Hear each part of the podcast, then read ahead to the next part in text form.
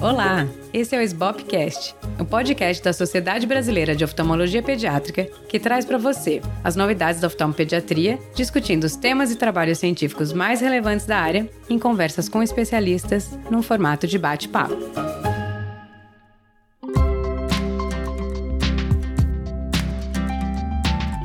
Eu sou a Júlia Rosseto, atual presidente da SBOP, e hoje eu vou falar com a doutora Vivian Sirineu, ela é médica pela Unifesp, atuou em anestesia por 10 anos e agora é especialista em neurociências e em desenvolvimento infantil.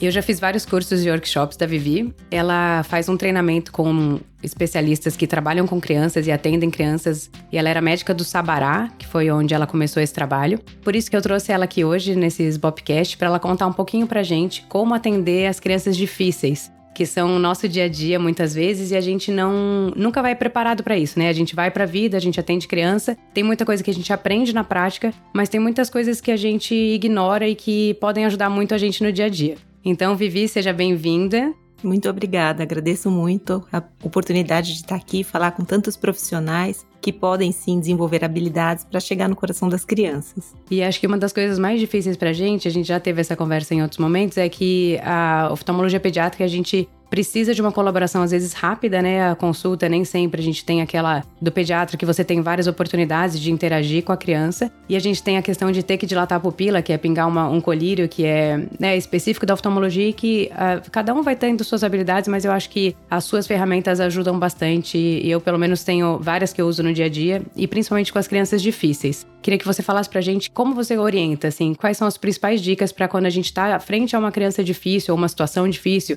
uma criança que tá tendo atitudes no seu consultório que você não sabe muito como contornar, o que, que a gente pode treinar?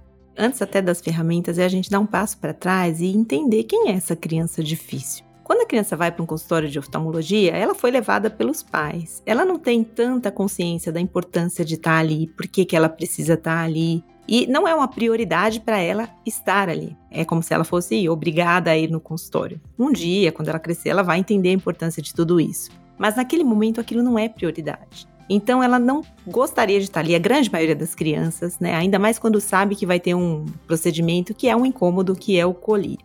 Quando a gente precisa fazer um procedimento com a criança, o melhor caminho é a gente se conectar com ela de alguma maneira e demonstrar a segurança, de que você está ali por ela para ajudá-la e não para fazer o mal e não para manipulá-la. Quando a gente tenta usar alguma ferramenta, seja ela de comunicação, qualquer ferramenta que eu quero que a criança faça o que eu quero, eu estou tentando manipular. E as crianças são espertas, elas vão percebendo. E muitas vezes não é a criança que é difícil, é a gente que tem pouco recurso, pouca habilidade, que a gente tenta a mesma coisa para as várias crianças que têm seus temperamentos diferentes, as suas experiências diferentes, muitas delas já traumatizadas com outras experiências de saúde, de hospitalização. Então é, acho que é trazer um olhar atento para cada indivíduo, enxergar a criança como uma pessoa que está ali, uma pessoa que precisa ser conquistada, que eu preciso conquistar a confiança, e eu consigo fazer esse caminho junto com a família, trazendo a família também junto para confiar no nosso trabalho.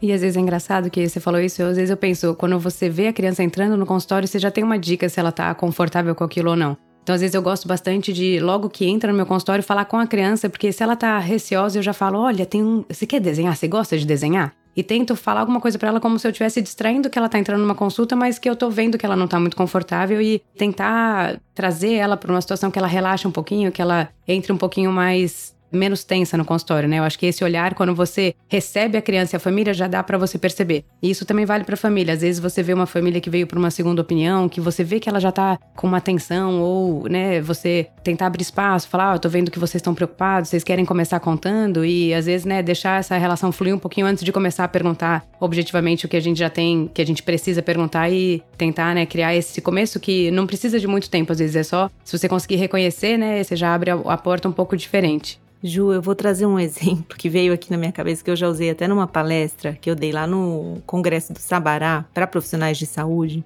que é um exemplo que parece, vocês vão achar meio esquisito, mas vocês vão entender. Outro dia eu fui tomar um café com minhas filhas num café que chama Gateria. E é um café que no fundo tem um espaço onde tem uns gatinhos e você pode pagar e ficar algumas horas ali brincando com gatinhos que são para adoção. Só que antes de a gente entrar nesse espaço dos gatinhos, tem um quadro com todas as orientações. E a primeira delas é: não chegue colocando a mão nos gatinhos. Você precisa conquistar a confiança dos gatinhos. E aí tem o passo a passo para você conquistar a confiança deles. Então você se aproxima, você abaixa na altura do gatinho, você olha no olho do gatinho e aí você põe a sua mãozinha próximo para ele cheirar, para ele sentir a confiança. E se você que ele não vê que ele não foge, ele fica ali perto de você, aí você vai tenta fazer um carinho, ver como ele recebe esse carinho. Se ele se afasta, você não insiste. E quando eu vi todas aquelas instruções, assim, eu, gente do céu, aí tirei uma foto e coloquei na minha palestra. Esses gatinhos são como as crianças, não querendo animalizá-las ou compará-las com animais. Uhum. Mas nós temos a tendência de olhar para uma criança e falar: olha que bonitinho, já vai colocando a mão. Só que a gente não faz isso com outro adulto. Se a gente encontra um adulto na feira, em qualquer outro lugar, a gente não vai passando a mão, tocando na criança. Então a gente precisa antes quando você está fazendo esse exercício que você me falou, que é de olhar para a criança e ver se ela está confortável ou não nessa situação, ela acabou de chegar, não é a hora que eu vou tocar nela. Eu vou abaixar, eu vou olhar nos olhos dela. Tudo bem com você? Qual é o seu nome? O meu é doutora, tia, como você quiser falar. Você se apresenta para a criança, mas de uma postura assim, de que eu não estou olhando só para a família. Eu olho para a criança. Então eu preciso me incorporar num papel de abaixar na altura, se for o caso, de estar tá conectada com a linguagem que ela entende, que é a brincadeira.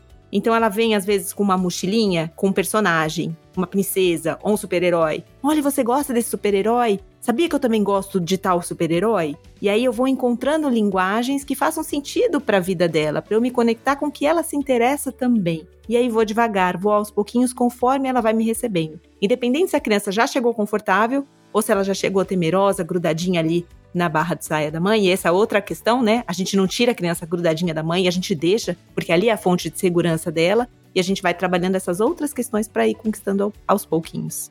E Vi, se você pega aquela criança que ó, você recebeu no consultório, você tá começando a fazer sua anamnese ali com os pais, e ela começa a subir na sua mesa, pegar suas coisas e bagunçar ali o seu consultório, e os pais estão ali confortáveis sem falar nada, e você começa a ficar tensa, assim, como você falaria pra gente reagir? O ideal é que a gente, assim, se nós atendemos crianças, vamos de tentar deixar o ambiente mais confortável possível para elas. Então, se eu tenho coisas na minha mesa, que sejam coisas seguras para ela tocar. Eu não vou colocar, por exemplo, eu atendo crianças de dois anos, de três anos, eu vou deixar um vaso de vidro ali que ela pode puxar e quebrar. Será que isso é mesmo necessário? Eu não posso trocar por algo que ela possa to tocar? Então, esse é o primeiro ponto, né? Eu ter um ambiente propício e seguro para que ela possa também explorar. Porque se é uma criança de um ano, ela precisa disso. Isso é necessidade emocional básica, exploração. Agora, quando ela começa a sair, sair do controle, eu nem gosto dessa palavra, né? Porque é como se a gente pudesse controlar as crianças. Mas quando ela começa a mexer em coisas que não poderia, uma medicação, um material ali que é de do colírio mesmo, um material que é cirúrgico, né? Ali tem coisas que não dá. Se eu puder tirar do alcance, melhor. Agora, se eu não posso, eu posso gentilmente olhar nos olhos das crianças e falar: meu amor, aqui não pode mexer. Mas esse daqui você pode. E substituir um comportamento é sempre mais fácil do que eu tentar bloquear aquele comportamento e negar. Então eu dou para ela a alternativa do que ela pode fazer. E eu acabo distraindo, envolvendo, como você deu o exemplo, né? Eu, ah, esse daqui não pode mexer, mas vamos gentilmente, né, com muito respeito. Você não quer desenhar aqui? Então o que você quer fazer? Quer esse brinquedo? E vou dando outras opções para a criança. E eu queria dar um outro exemplo do dia a dia que eu acho que a gente vai poder falar sobre outras duas coisas que você costuma falar. Que uma vez eu estava no consultório atendendo uma família e a mãe abriu uma sacola cheia de sacos daquelas balas fine, cheia de saco de bala fine. E aí eu tava de máscara ainda, nem era época, era época de pandemia. E aí eu olhei para aquilo, pensei, nossa, mas que exagero, por que comprar tanta bala, assim, tanta coisa ruim, né, pra criança? Você vai ofer oferecer, né? Enfim. Mas fiquei quieta. E aí ela gentilmente falou: Doutora, você não quer levar uma pro seu filho? Aí o pai virou para mim e falou: Com a cara que ela fez, aposto que ela não dá isso pro filho dela. E daí na hora eu fiquei muito sem jeito, assim, porque eu pensei que eu tava de máscara e eu pensei assim, eh, né? Eu não, não, não tinha a noção de que eu tinha deixado tão claro aquilo. E na hora eu fiquei muito sem graça, assim, de pensar, nossa, quantas outras coisas eu já passei por essa situação e eu não percebi, porque ou o pai disfarçou e eu não tive, não lia a, não lia a linguagem não verbal dele, né, para entender que ele. Que às vezes você manda mal e você olha assim, e você, pela reação dos pais, você fala, ixi, não foi legal, né? Mas nessa hora eu tava assim, achando que eu não tinha feito nada. Então eu, eu queria que você falasse um pouco como é que é essa ideia de, desse julgamento, que a gente às vezes é mais forte do que a gente, né? A gente não quer, a gente acha que não tá julgando e tá julgando. e de você demonstrar isso, porque às vezes eu acho que a gente lida com todo tipo de pessoa, né? Nossa visão de mundo é diferente, você não discorda mesmo do jeito que a pessoa faz, mas eu tô ali para ser médica, né? Eu não tô ali para nem para falar minha opinião e nem para educar ninguém. Como que a gente treina isso pra gente se aproximar das famílias e conseguir se conectar melhor? Olha, se a gente pudesse ter um espelho para demonstrar né, as nossas reações, a gente ficaria surpreso com tanto de expressão que a gente emite quando a gente julga. O que, que acontece? O julgamento ele é um pensamento que é natural. Todos nós julgamos. Porém, nós precisamos trabalhar para adotar cada vez mais uma postura não julgadora, porque o julgamento ele não conecta. Quando você está diante de uma situação como essa, que o julgamento vai passar o pensamento pela sua mente, o que você vai precisar fazer é se controlar para não demonstrar na sua expressão, que é essa comunicação não verbal. O que, que acontece? A nossa comunicação não verbal, ela chega primeiro. E olha, você estava contando essa história, você estava de máscara. E mesmo assim eles perceberam, porque a gente percebe no olhar. O nosso olhar é a maior, a principal região onde a gente consegue emitir um julgamento. E se esse julgamento não conecta, eu tenho controle sobre o que eu vou expressar. Então, assim, o julgamento, como que o julgamento vem? Ele vem baseado nas nossas crenças, no que a gente acredita e nas nossas emoções. Então esse julgamento ele não vai deixar de vir. Se isso acontecer de novo, é bem provável que você vai julgar de novo, porque você não acredita que dar tanto açúcar seja saudável e por que aquela mãe está fazendo aquilo. Então é dar um passo para trás nesse momento. Opa, julguei, respira, não vou expressar esse julgamento. E às vezes a gente consegue não julgar quando a gente troca as lentes. Eu me colocar no lugar dessa mãe, a gente não sabe qual é o dia a dia dessa mãe, as dificuldades que ela tem, se essa mãe ela passa por algum processo de alguma doença, se essa mãe tá tomando antidepressivo, se essa mãe não dormiu à noite, se essa mãe cuida direitinho da alimentação, mas levar no médico é um sofrimento tão grande que naquele dia ela leva doce. E tá tudo bem se ela fizer isso um dia, mas ela não faz isso todo dia. A gente não sabe. Então a gente julga pelo que aquilo que a gente tá vendo e não pela realidade em si. E se eu quero me conectar, eu preciso lembrar qual é o meu objetivo aqui na consulta. É orientar sobre a ingesta de açúcar? Não. Meu objetivo aqui é que eu consiga fazer um melhor exame, que eu conquiste essa criança, que eu faça um atendimento com a menor chance de causar um trauma possível. Então eu foco no meu objetivo para tentar me conectar com essa família e controlar o meu olhar e a minha expressão de julgamento. Que às vezes eu acho que é nessa, naquela primeiro exemplo que a gente falou da criança mais sem limites, assim, né? Que você tá olhando ali para os pais, você tá falando, ó, oh, por que, que o pai não tá falando que ela não pode encostar ali, vou ter que eu falar? Eu acho que isso é outra coisa, assim, que às vezes nessa hora com certeza a gente tá julgando e tá pensando, olha, que mãe que não sabe dar limite. E é difícil, né? Porque você treinar e é exatamente isso, a situação é difícil. Às vezes ela não sabe como agir naquela condição, a gente sabe como a consulta é, qual é o próximo passo, mas a mãe não sabe. Às vezes ela também tá despreparada para lidar com aquela situação, né? Eu gosto bastante de orientar as mães, principalmente na primeira consulta, como vai ser a consulta.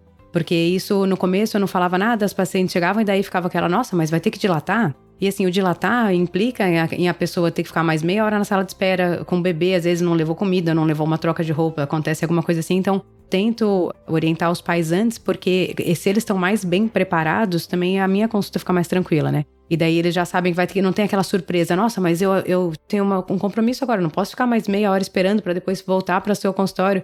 Então, acho que assim, a, a, também, né, pensar no outro lado, que a gente sabe muito bem como é uma consulta oftalmológica, mas a primeira vez, ali é a primeira vez de alguém. Então, se você prepara, acho que o pai também fica um pouco mais confortável e talvez possa usar melhor aquele espaço, aquele tempo para fazer com que o filho interaja melhor também e aproveite mais fácil a consulta. Sem dúvida, quem está atendendo crianças, né, especialmente nesta área, na oftalmologia, se você puder explicar para a família antes como vai ser esse atendimento, nem que seja por um documento, um panfleto, alguma coisa que a família possa ler e ter alguma orientação, que a mãe sabe exatamente quais são os passos da consulta e como essa mãe vai preparar essa criança. Porque a gente não pode contar para a criança muitos dias antes, dependendo da criança, né, ela, isso vai gerar uma ansiedade, e aí a semana toda altera comportamento e é muito difícil. Então tem que saber a hora certa de contar. Não dá para contar muitos dias antes, mas também não dá para contar na hora de estamos indo lá agora. Né? Ela vai precisar de um tempinho de processamento cerebral para entendendo aquela situação e contando sempre a verdade. Colírio, na hora de pingar, não sei se a gente vai chegar nesse ponto depois, mas é importantíssimo contar a verdade. Eu não preciso contar que vai arder, vai doer, como se fosse algo muito negativo, porque às vezes a gente gera mais medo do que é a realidade. Mas eu posso falar, é chatinho, vai incomodar um pouco, mas vai passar rápido. Mas eu preciso falar a verdade, porque nesse momento, enganar a criança É a pior coisa que você pode fazer, porque você quebra a confiança que você acabou de construir com ela. Nessa situação, eu gosto de falar que é uma gotinha de piscina. É o primeiro, porque o primeiro arde, né? E eu nunca falo arde, às vezes eu falo, ah, é desconfortável, é um pouco incômodo, para tentar, né, não falar uma palavra ruim, porque quem dilata sabe, algumas crianças não reclamam. Parece que não arde nada, e outras parecem que estão sendo assassinadas, assim. Então, eu também não sei se aquela criança é mais sensível e vai doer muito para ela ou se vai ser muito tranquila. Então, eu também não vou falar uma coisa ruim. Eu geralmente falo, ó, a primeira gotinha de piscina, depois é uma gotinha de água ou de moranguinho, alguma coisa, porque o colírio às vezes a tampa é vermelha, porque dá essa ideia de eu não preciso explicar que arde, a água de piscina arde, todo mundo já entrou numa piscina, né? Aí, assim, e a ideia de que as outras não vão incomodar para ela tentar na linguagem dela também não, não deixar ela mais aflita. Isso aí é legal, Ju, na hora que você fala da piscina, você perguntar para a criança: "Você já entrou na piscina? Já caiu água no seu olho? Como é que foi?" e deixar ela trazer o que, que é aquela experiência. Não, é horrível e não sei o que. Aí você já sabe que ali talvez seja muito para ela. Mas se ela falar, é, incomoda um pouco e passa. Aí você já sabe que esse é um caminho que dá para você seguir para explicar. Então é legal a gente também, eu acho que nessa comunicação toda com as crianças, a gente tentar escutar elas um pouquinho mais, sabe? Quando a gente dá voz para criança, a gente se surpreende com as coisas que elas falam pra gente. E às vezes elas mostram o caminho que a gente tem que seguir. Sim, e é engraçado isso que você comentou lá de reparar na roupa da criança, né? Uh, geralmente depois que a criança, que eu dilato a criança, ela volta, eu dou uma olhada para ver, né? Se tem algum personagem que esse já te dá uma dica. Mas quando eu, antes de pingar a gotinha, geralmente eu falo, ah, olha, eu vou pingar uma poção mágica para eu ver se tem um super-herói ou uma princesa dentro do seu olho. Alguma coisa assim, dependendo da, né, da, do, da idade da criança. E aí, quando a criança volta, eu, é, eu finjo que eu tô procurando o personagem, ou então eu acho, falo, nossa, olha aqui, ela tem cabelo vermelho, e peraí, eu tô vendo um rabo, não, é uma sereia. E juro, passa o exame, eles não estão vendo, a luz não incomoda, não faz nada, e eu fico falando, ah, olha aqui nesse olho, porque eu tenho que, a gente tem que mapear, né? Olha aqui nesse dedo, se você olhar aqui, eu acho que eu vou achar mais uma princesa. E daí, assim, eles brincam e fica tão mais fácil, porque aí eu, eu mapeio um olho, mapeio outro, e, eles, e às vezes eles saem assim com o olhinho brilhando, mamãe, você viu o que ela achou? E é mais fácil para eles, é mais fácil pra gente, assim. Então é difícil porque nem sempre, né, você tem a idade que você consegue fazer isso, e tem crianças que entram nessa e nem percebem o exame, e tem outras que vão falar, aham, tá vendo alguma coisa.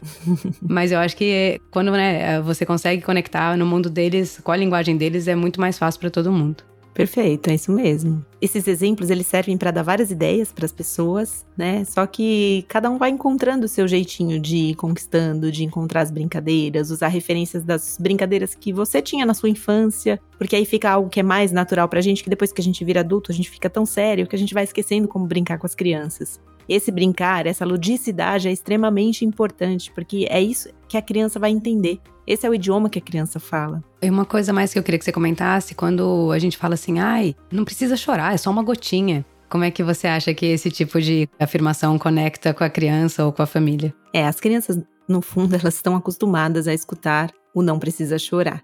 Só que a gente sabe que a emoção é algo que a gente tem que pôr para fora, né? A gente não pode varrer para debaixo do tapete. E os pais, eles vêm com essa postura muitas vezes do não precisa chorar, isso não é nada, né? Que escândalo, para que esse drama? Porém, quando a gente vê uma criança que você olha para ela e você vê que ela tá com medo e você conecta nessa emoção, você tá com medo?